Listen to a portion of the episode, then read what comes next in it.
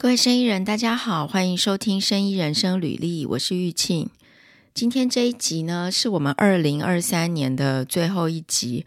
哦，时间真的非常的快，马上就是今年最后一周了。那谢谢大家这一年以来呢，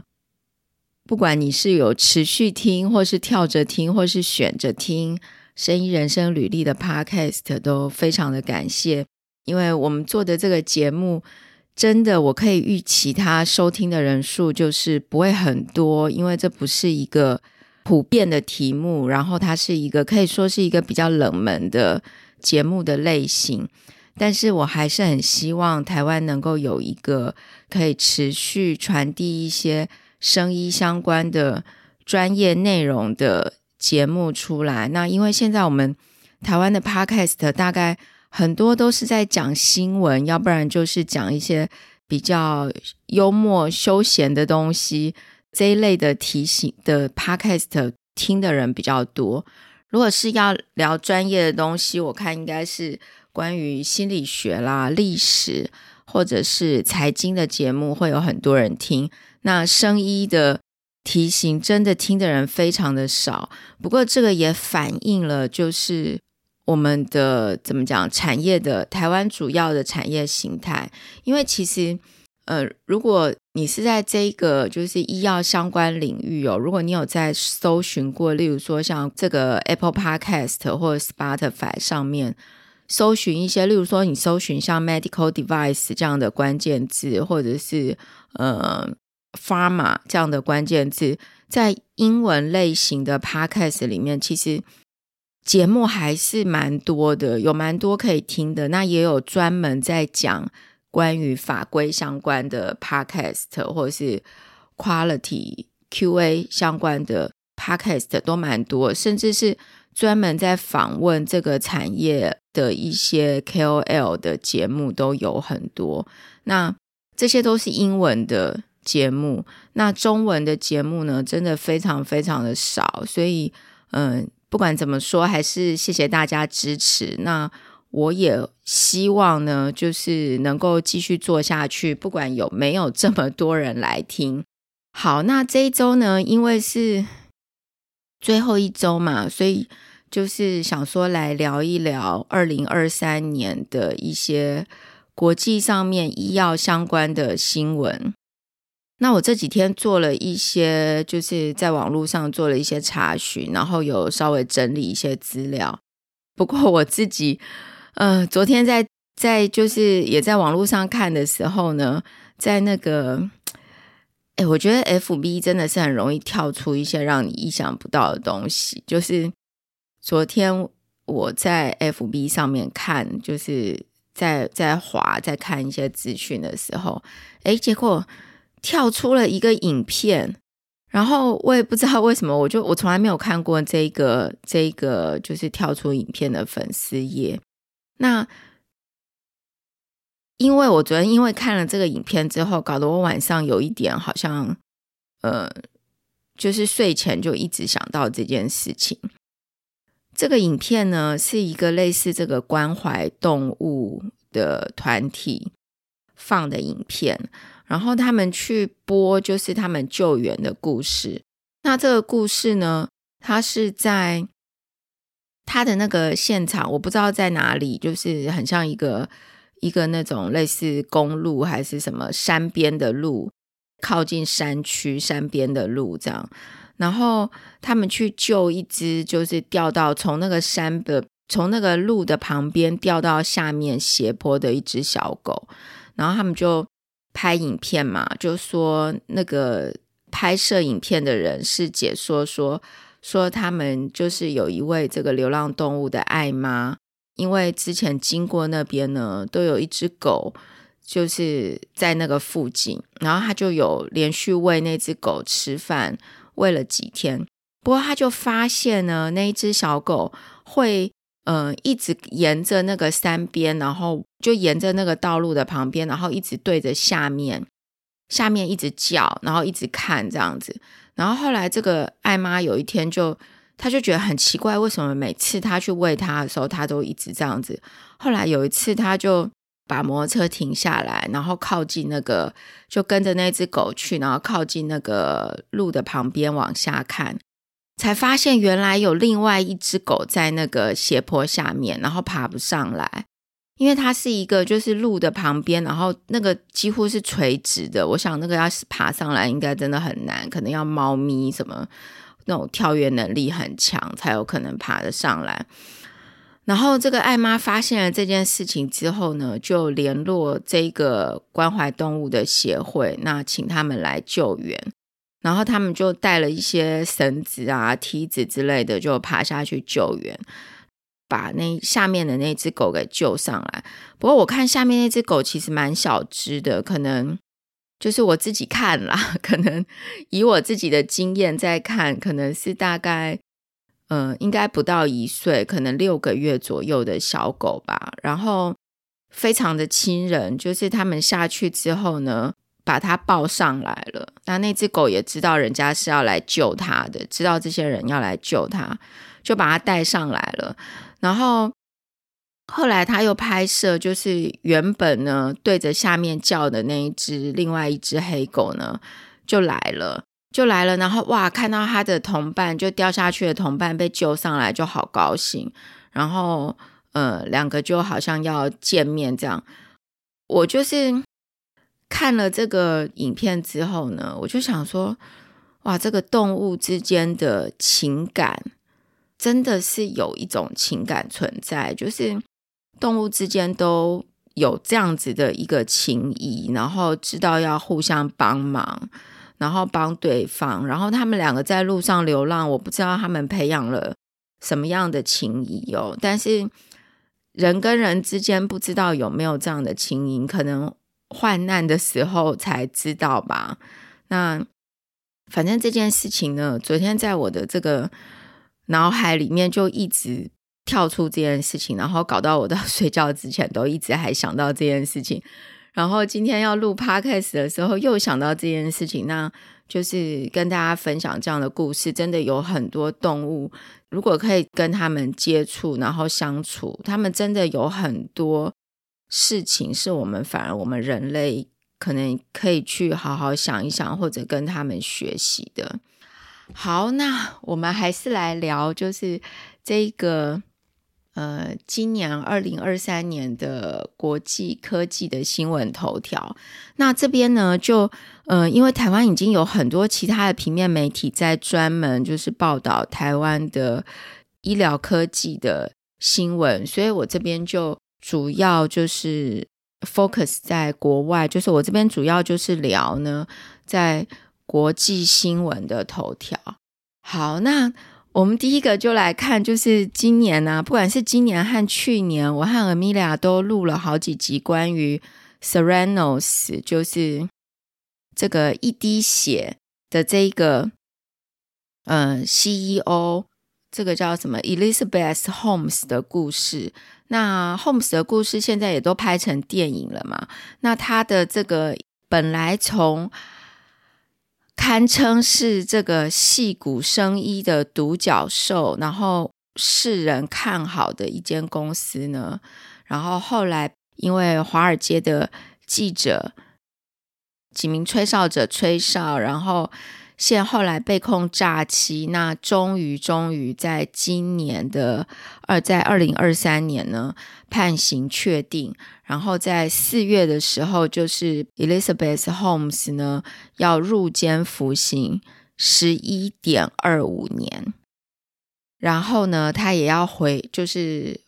偿还一些之前的这个款项哦。那这也是一个巨额的款项。那这一件事情，我想应该也是生医创新创业这个领域的一个头条新闻吧。那讲到这个。创新创业，因为现在真的很多人在做这件事情，然后呃，有各种的生医的创投也出来了。不过，不管是在台湾或者在美国，甚至全世界，都非常多人在做这件事情。那甚至呃，也告诉大家，就是该怎么样去评选这些生意的新创公司，然后有很多 Pitch Day 或 Demo Day 的这些活动。不过，我自己在看啊，就是我常常看到网络上有很多这样的活动，那其实都非常的好。只是我自己之前也就是在网络上，然后我们生意人之前也有去采访一些新创来台湾，就是做这个 demo day 或 pitch day 的活动上去 presentation，就是我自己跟他们接触的心得，真的，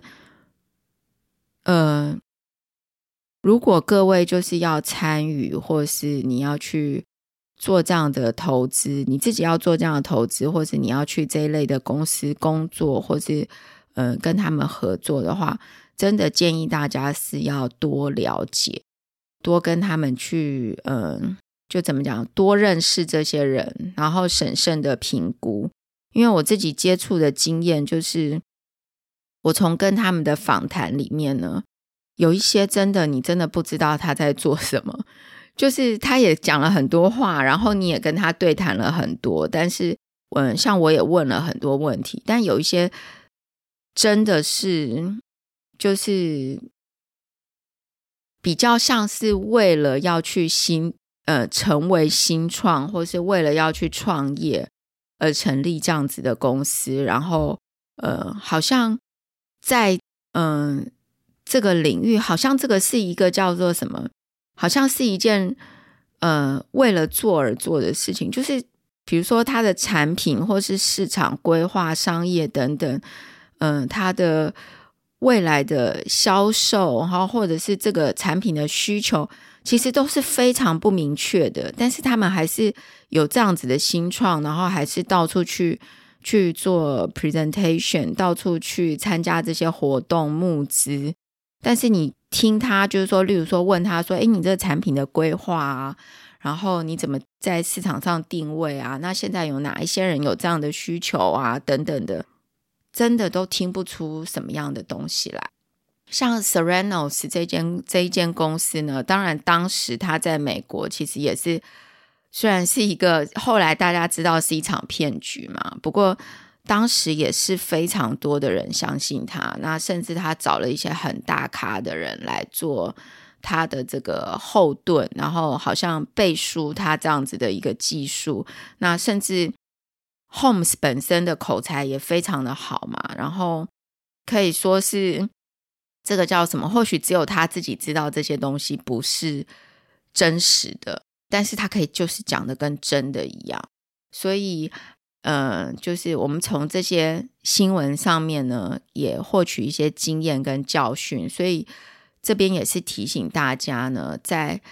了解这些生医的新创独角兽的时候，或者听取这些报告的时候，真的是要用理性，而不是用感性或者是冲动去做一些决定。这个应该也是二零二三年的头条，还有大家很关心的新闻之一。那另外一个呢，就是二零二三年在医药的这个领域，在国际大厂上面也是有不少裁员的出现。我在看资料的时候，我一直在想说，要不要聊裁员这件事情？因为裁员这件事情好像很大，但是实际上呢？每年呃，一年三百六十五天，然后数十年来，其实几乎是每年都一定有公司在裁员的。不过，我们这里要聊的裁员，应该是这些公司是在市场上呢蛮大的公司。那当然，他们的裁员也会被认为是某一种指标这样子。然后很多人会想说，哎。医药公司怎么会裁员？在疫情的时候，很多公司都这样很难经营。但是医药公司是那个时候有很多医药的需求出来嘛，所以疫情的时候反而医药公司活得最好，甚至反应快的医药公司反而在那个时候呢，就是增加了一笔额外的收入。那这些需求不是一直都在吗？怎么还会有裁员呢？实际上，我看了一些新闻哦，在二零二三年呢，这些医药公司其实过得嗯，也不是这么的容易，因为除了市场上的需求这件事情以外，二零二三年我们都知道通膨，就是全世界的通膨都非常的严重，台湾的通膨状况可能相对还是比较没有那么严重的。就是虽然像我们现在啊，我我自己真的感受严重感受到通膨，像是现在如果你要在外面，例如说买个便当或是吃一餐，以前可能花个一百块，应该就可以吃到很好的便当了，就是可能便当六七十 块的。的这个时代已经真的要过去了，或者吃一餐花六七十块，现在吃一餐没有一百多块，你真的就是没有办法吃很好，就是稍微吃一下这样子。所以外面现在通膨真的蛮严重。我想，如果真的要吃一餐，然后就吃的稍微比较好一点，吃的比较饱一点，然后再可能喝个饮料的话，都要一百五两百，应该是。蛮平常的事情，然后很多东西都真的变贵了，所以通膨的状况也蛮严重的。然后像升息呀、啊，还有呃疫情之后的供应链变化，那也有人说，因为乌俄战争嘛，还有呃中国、俄罗斯等等，那有一些这个产业的原料呢，都来自这些地方，就是。来自中国跟俄罗斯，可能也会影响到整个市场上面的变化，所以这些或许也是造成医药产业裁员的原因。那我是有看到网络上有讯息写说，现在中国的市场呢，实行中央采购的模式，然后来减少花费，就是减少 cost，好像中央采购。的方式是不是真的能够减少整体的花费？然后，那这个我我真的我真的不得而知。就是中国的市场现在怎么样在采购这些医药相关的需求的东西？这些东西呢，可能都是这些医药大厂裁员的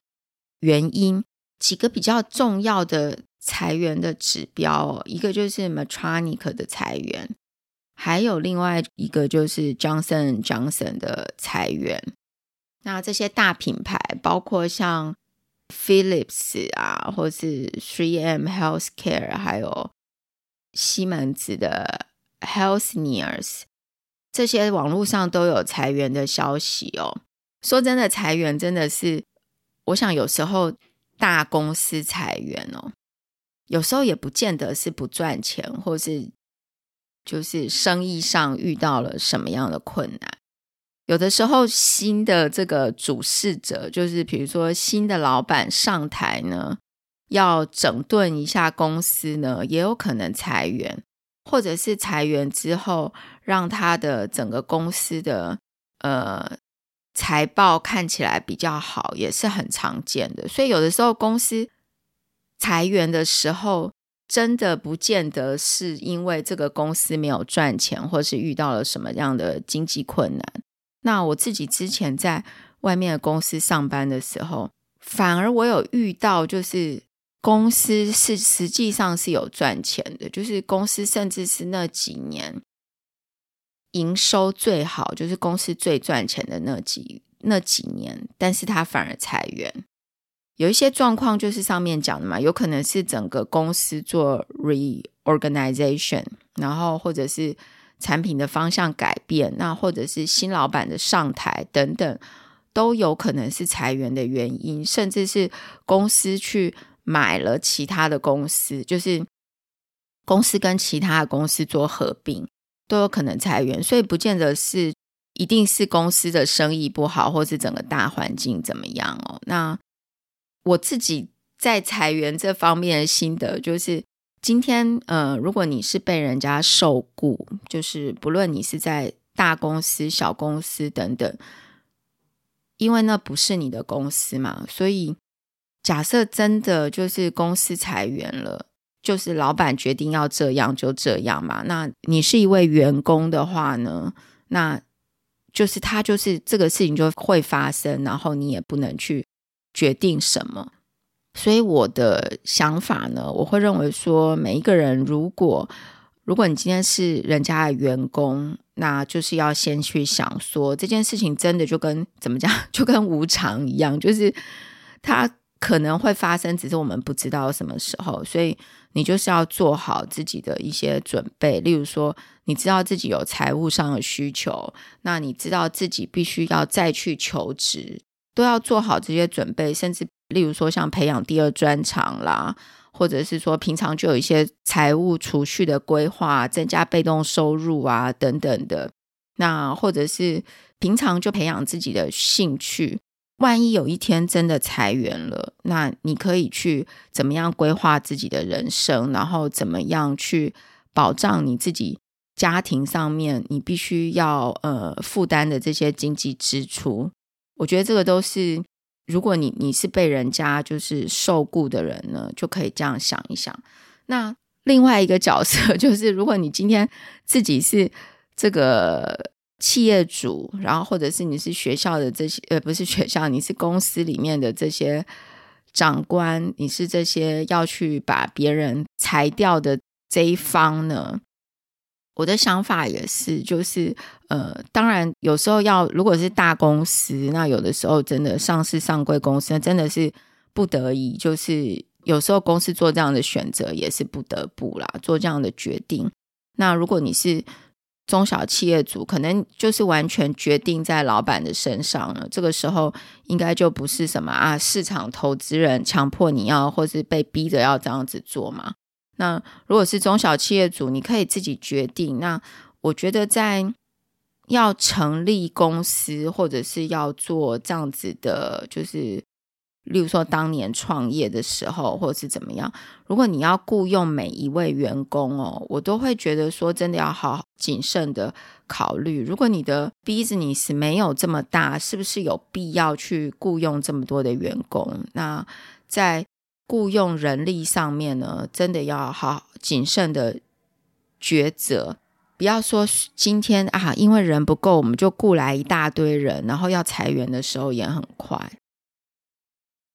好，伤脑筋。我们这边刚才因为有这个宣传，就是宣传车过去，然后所以有一点吵，我不知道会不会被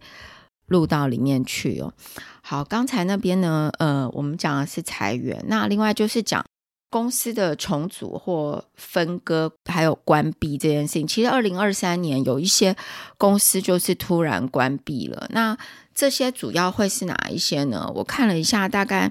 有很多在 COVID-19 的时候。因为需求而突然成立的公司，在二零二三年，这个需求几乎是完全没有了。这些公司当然就很快就关闭了，其实也不意外。我举一个例子哦，像是那个时候疫情的时候。就是很多人在家上班嘛，然后那个时候远距的需求是不是很多？我记得那个时候有好几位朋友，本来家里呢都没有装 WiFi，都是用那个手机的网络在分享。然后后来疫情的时候呢，这些人都突然赶快去申请 WiFi，就那时候 WiFi 的生意超好的。然后也因为那个时候开始，大家就是很会用这个。Google Meet 这就或者是 Teams 这些东西，变得很多人平常没有在用的，而且根本不需要去用的。后来大家都变得超会用的。那提供这些远距的东西的公司呢，尤其是 Focus 在这个医疗上面的，当然很自然嘛。在这个疫情过了之后，这些需求不在了，那有不少这样子的专门在提供这种服务的公司，就整个就收掉了。然后还有就是那时候，因为要制造疫苗还有口罩嘛，所以是不是有一些快速扩厂啊，然后买设备？但是这个疫苗跟口罩现在的需求也没有这么大了，甚至是变得超级少的。像现在口罩，我不知道，就是呃，可能还还算是有人在戴啦。我觉得在台湾应该还是蛮多人在戴的，但是在国外可能戴口罩的人也都。非常少了，所以口罩需求应该是减到非常非常低了。在做这样子的一个转换的时候，可能有一些公司就必须要重组，就会关闭了。那我这边呢，有几个在网络上的资讯哦，一个也是跟 m e t r o n i c 有关的。那 m e t r o n i c 跟这间叫做 DaVita 的公司合资，然后将 m e t r o n i c 原本的肾脏照护的部门分出来，改名为 Mozarc Medical。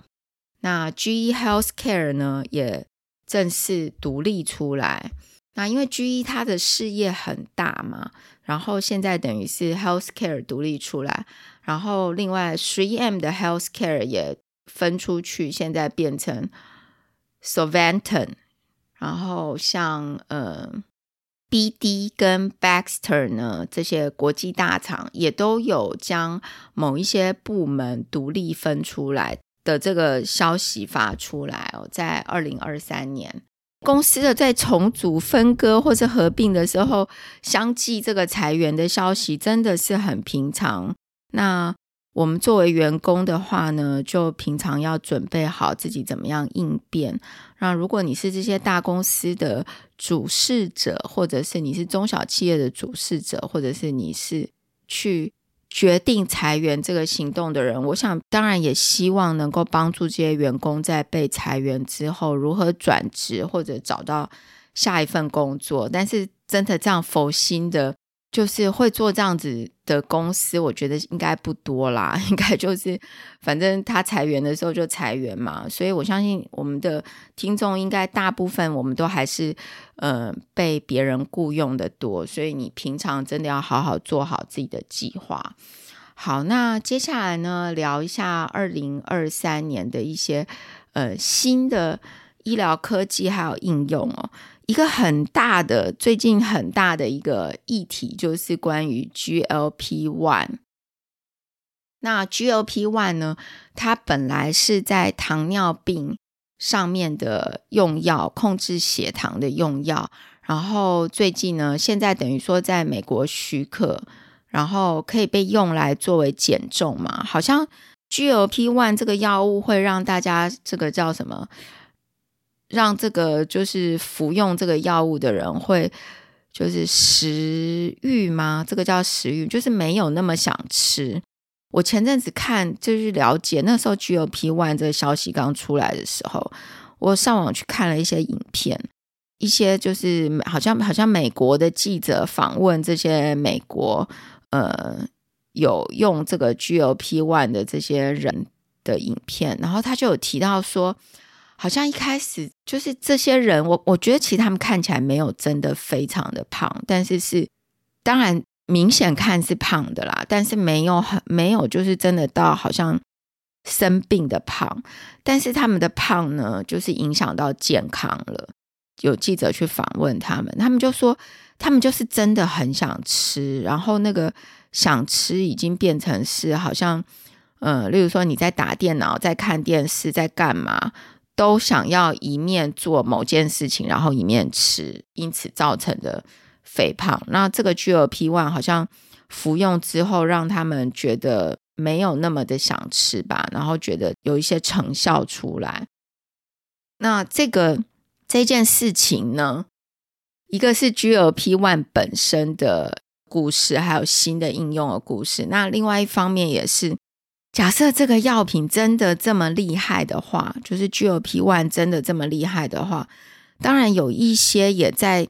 糖尿病这个产业或者肥胖这个领域的一些医药公司，当然会担心啊。例如说，有一些公司会担心，哇，现在有了 GLP-1 这个药之后，本来肥胖的人就不再肥胖了。那当然，其他因为肥胖造成的一些。健康的问题也就没有了嘛。那如果本来它的产品呢，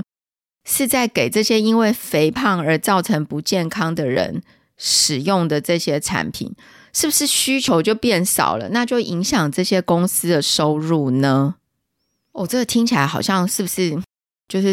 怎么讲？我觉得有点矛盾，有点 conflict。就是呃，本来医药的发明就是希望让人类能够更健康嘛。但是现在因为有了某一个药，然后让人类可以更健康，但是其他的这些药的需求就变少了，然后这些公司就是不是会担心自己的生意受到影响？好，那这个这件事情呢，是不是会影响到就是这个市场上面的分布会稍微有一点被这个好像 shake 了一下，是不是会重新分布呢？这个就不知道。不过有一些公司还是蛮正面看待这件事情啊，因为如果这些人都能够就是说本来肥胖的这些族群变健康了，那当然有一些需求也是在呃这些人要变健康之后才能够去。进行的嘛，例如我在收集资料的时候有看到呢，就是像这个做人工关节置换的这些公司，有有人就问说，诶，那嗯，比如说像膝关节这种置换呢，有些人是因为太胖嘛，那太胖可能就体重太重，然后造成他可能关节的这个叫什么退化的更快，这些人需要关节置换。那这些人都变健康之后，是不是大家都不用关节置换？那提供关节置换的器材的公司，是不是生意会变少？不过这些人倒不这么认为哦，他们认为说，诶，如果这些人的体重降低了，那反而他们本来可能没有办法接受手术啊，因为有很多健康上面的问题，所以不能接受手术。那是不是体重降下来之后呢？反而是可以接受手术的，所以我想这个最后还是会稍微 shake 一下，可能还是会有一个平衡点了。那第二个是呢，我看到一个消息，我觉得也蛮，就是当我看到这个新闻的时候，我想说，诶，这个有什么好奇怪的？结果我去这个这个有什么好变成一个头条的？结果我去查了之后，哦，发现原来是这么一回事，就是。这个头条也是就是 m e t r o n i c 的一个肾脏的去神经系统，然后用来治疗高血压的这个族群的设备呢，在美国就是二零二三年十一月，在美国的 FDA 获得美国这个 FDA 的许可。然后我看到这个时候，我想说，诶，这个东西，因为它里面这就叙述这个产品研发的故事啊，然后。这个专案在他们公在这间公司里面就是跑了十四年呢，然后终于拿到 FDA 的许可。但是这个东西在欧洲、在台湾早就已经获得许可，而且有在临床上使用，只是不知道为什么在美国一直没有获得许可。那所以这件事情跑了十四年哦，终于在二零二三年获得许可。它是一个这个叫做。肾脏交感神经的阻断术，然后用这个治疗方法呢，来治疗有一些高血压的患者。很多可能在临床上的状况，还是如果真的有高血压的状况，还是希望他从生活形态、饮食，甚至服用一些药物来做控制嘛。那这个叫做肾脏交感神经阻断术呢？它的做法是，就是有一些人，有一些患者，高血压的患者，即使控制了他的饮食，还有给予一些药物，都还是没有办法控制他的血压。那呃，在医学上去了解，它是可能是肾脏这方面的上面的神经呢，有一些过度的反应，所以他们用这个仪器呢，它是一个无线电频率。去扰乱这些肾脏上面过度反应的神经。那现在在就是有有厂商开发用这种无线电嘛，好像也有用超音波的方法，是不是阿 tra 上的方法，我那天在看的时候有看到。那这个肾脏交感神经扰断术呢，就是已经在临床上有了啦。不过在美国，这个弄了十四年，终于就是。获得许可，所以算是一个蛮大的一一件事情。然后，二零二三年呢，也很多公司开发了很多的这个血糖监测，还有胰岛素的帮谱。那血糖监测现在这个叫做 CGM 嘛，就是连续血糖监测的东西，现在已经做得越来越小了，然后可以直接呢，就是好像贴附一样，贴附在。患者的身上，然后连续做血糖监测。那这个已经有越来越多公司就是在做这样子的开发，然后尺寸也做得越来越小了。然后另外就是这个自动胰岛素的帮谱，现在因为 AI 出来了嘛，就是有厂商也是把这个 AI 的这个演算法啦等等的放到这个自动胰岛素帮谱里面。另外一个跟血糖相关的讯息就是 Apple 啊，苹果公司之前也是有消息，就是要做连续血糖监测嘛，而且是从这个类似像 Apple Watch，就是腕带式的装置，腕带式的这个很不好发音哦，腕带式的产品上面呢，去放这个血糖监测的东西，以后血糖监测就不需要再。搓这个手指采血嘛，那好像快要做出来了，但是现在现在是还没有做出来，就是市场上还是没有啦。不过我们在上面一集有讲到，有聊到这个 Apple 跟 Masimo 公司因为血氧量测技术的专利的诉讼，嗯、呃，就是败诉嘛。所以现在 Apple Watch 甚至有血氧量测功能的这两款呢，有两款呢，在美国都停售了。所以现在这个血糖量测的东西，可能要更久之后才会出来，这个就不知道。就是现在没有，可能要等更久了。然后二零二三年还一个非常大的话题，就是现在大家也都在看到底可以做什么的哦，就是。跟 AI 相关的，特别是这个生成式 AI，就是 Generative AI，像 Open AI 的这个 Chat GPT，或是 Google 的 Bard 这样子的 AI 的生成式 AI 的，就是就是这个这个技术更被大家了解。然后像现在我看有用这个 AI 来自动产生影片啦，或者自动来。画一张图啦，或者自动写一篇文字，然后有很多人写文章呢，去剖析或者去整理归纳这个 AI 或 Generative AI 可以用在医疗上面，可以有哪一些应用？那现在看起来好像很多东西都说它有 AI 在里面，不过我相信市场上呢，就是或者是。这个大家还是更期待，就是 AI 真的被应用在就是临床第一线上面，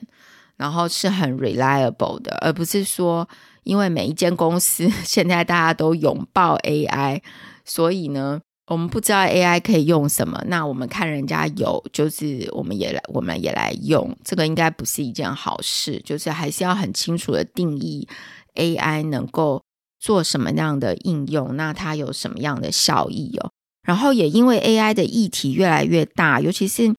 应该是半年前吧，这个 Open AI 的开放大家上去用嘛，所以也新闻也都蛮大的。所以现在各国呢，包括欧盟、美国、台湾、英国等等，都有制定这个 AI 相关的法规出来了，所以。这个也是很值得大家关心的一件事情啦。那我不知道各位在日常生活中，就是现在有没有用 AI，或者是你有去用 Open AI，然后来问他一些问题。那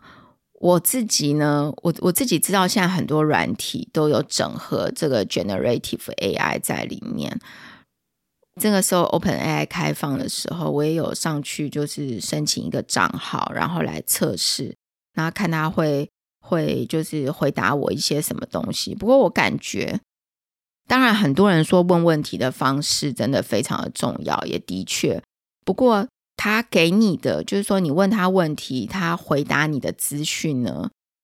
我感觉一个很大的问题就是大家不知道他是不是对，是不是正确的，也没有人去保证他是正确的嘛。那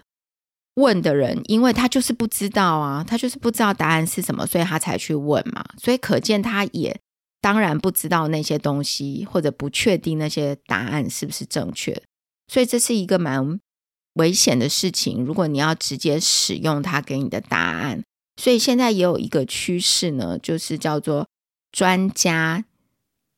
专家系统型的这种 Chat GPT，因为 Chat GPT 它是读了非常非常多的 data 嘛，那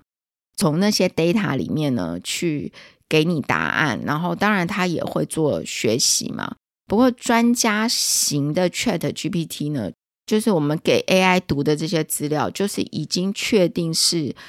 正确的资讯，然后产出来的这些就是。答案呢，就是它里面当然也要有某种机制去呃确定回答给你的东西是正确的。我自己看到，就是现在有很多这种专家专家型的 Chat GPT，蛮多呃，应该是有人在开发这样子的东西，然后用在各种不同的领域啦。例如说，像是这个一些需要产出文件的。东西上面呢，可能这个这个专家型的 Chat GPT 可能会是一个新的产品开发出来的产品哦，然后慢慢会浮上台面出来。好，那另外一个呢，呃，也也是占据版面的头条哦，就是关于飞利浦有这个呼吸器呢，在市场上召回的这件事情。这件事情我去看了一下他的故事，就是说，飞利浦它有很多这个 CPAP 或 BPAP 阳压呼吸器这一类的产品。那之前他们有被客诉，就是陆陆续续有客诉。那在二零二一年的时候呢，他这个呃开始正式的，就是在市场上要召回他们这些呼吸器。主要的客诉的问题是说，这些呼吸器的设计上面呢，有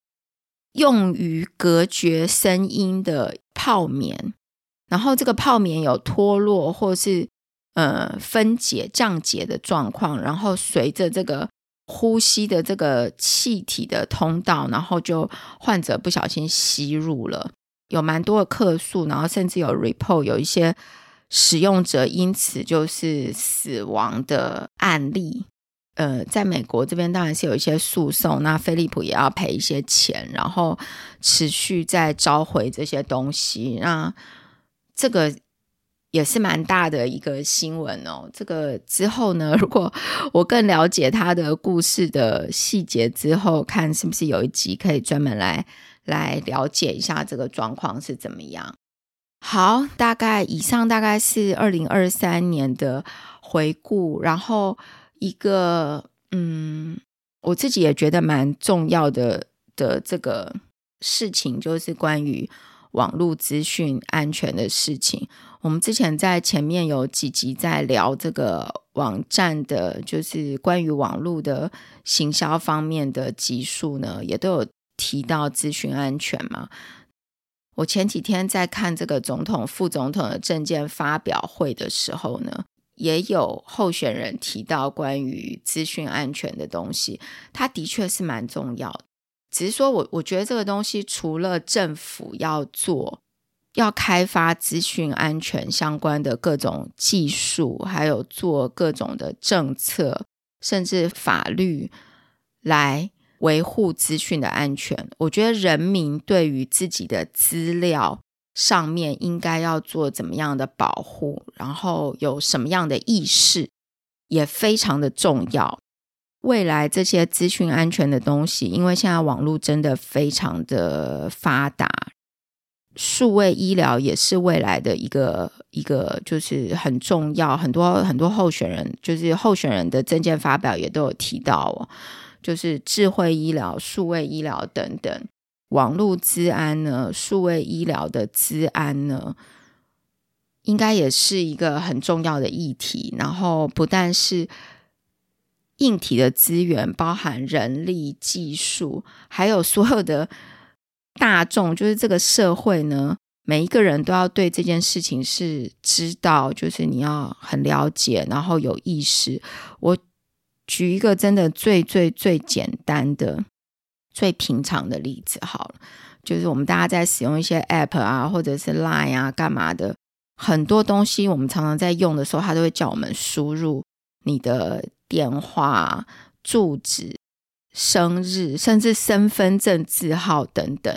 像我自己在用的时候，如果有叫我要输入那个身份证字号的，我真的觉得我宁愿不要输入，我宁愿不要用，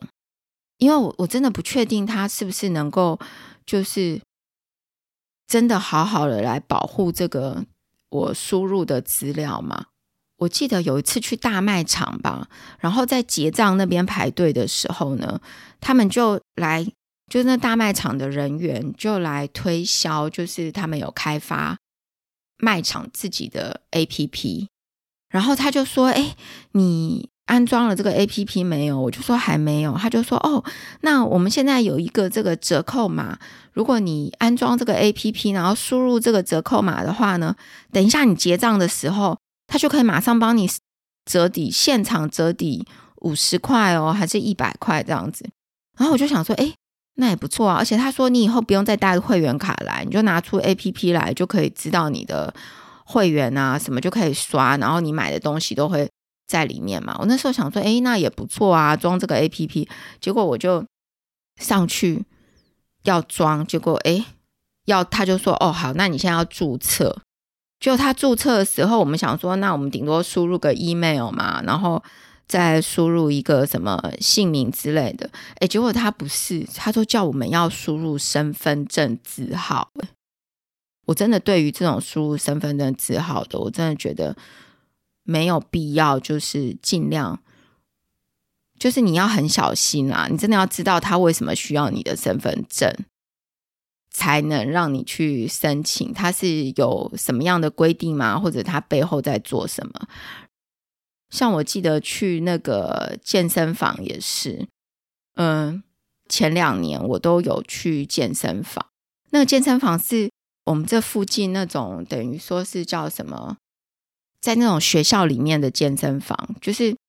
它是那种很平价健身房，一去一次大概几十块的那种。健身房好像六十块吧，还是五十块之类的，我都买那个就是月票嘛，比如说一次买二十张之类的，然后每一次就拿一张去。就有一次我去的时候呢，他竟然跟我说要我的身份证字号，我心里就想说，我已经来这么多次了，你从来都没有跟我要过身份证，为什么现在突然说要身份证？我就一直问他说为什么，然后那个柜台的这个人员呢就回答不出来为什么。我就觉得我我不想给你身份证嘛，然后后来他反正这件事情就不了了之，他好像也没有真的很需要我的身份证啦。就是给大家一个参考，如果你在外面人家跟你要身份证，你就要想到资料安全这件事情，这个。资讯是不是他真的有需求，需要你的这个身份证字号来做什么？那这些都是跟个资相关的东西。那未来呢，在这一个方面，我相信在医疗的科技上面，也是一个大家要注意的议题。以上呢，是我们就是二零二三的国际新闻头条的回顾。那希望大家今年在这个最后的这个星期呢，也要好好的来想一想，今年你是不是呃觉得很很有收获，还是有很多的事情想要做呢？那不管如何，就是不管今年的收获如何，我想如果大家今年在年末的时候，在现在这个时候，我们都还能够很平安，其实就是最好的事情了。那也祝福大家二零二四年呢都能够过得更好。然后一切都能够顺利，那也希望大家呢，二零二四年继续支持我们的 Podcast，然后给我们一些建议。如果你想要听什么样的内容，都欢迎给我们留言哦。我们来看可不可以做出不一样的内容啊？你可以在 Apple Podcast、First Story 或者是这个 Mixer Box 都可以留言。那也可以在生意人生履历的网站上面呢。留言给我们，或者写信给我们。今天就谢谢大家收听喽，我们就二零二四年见喽。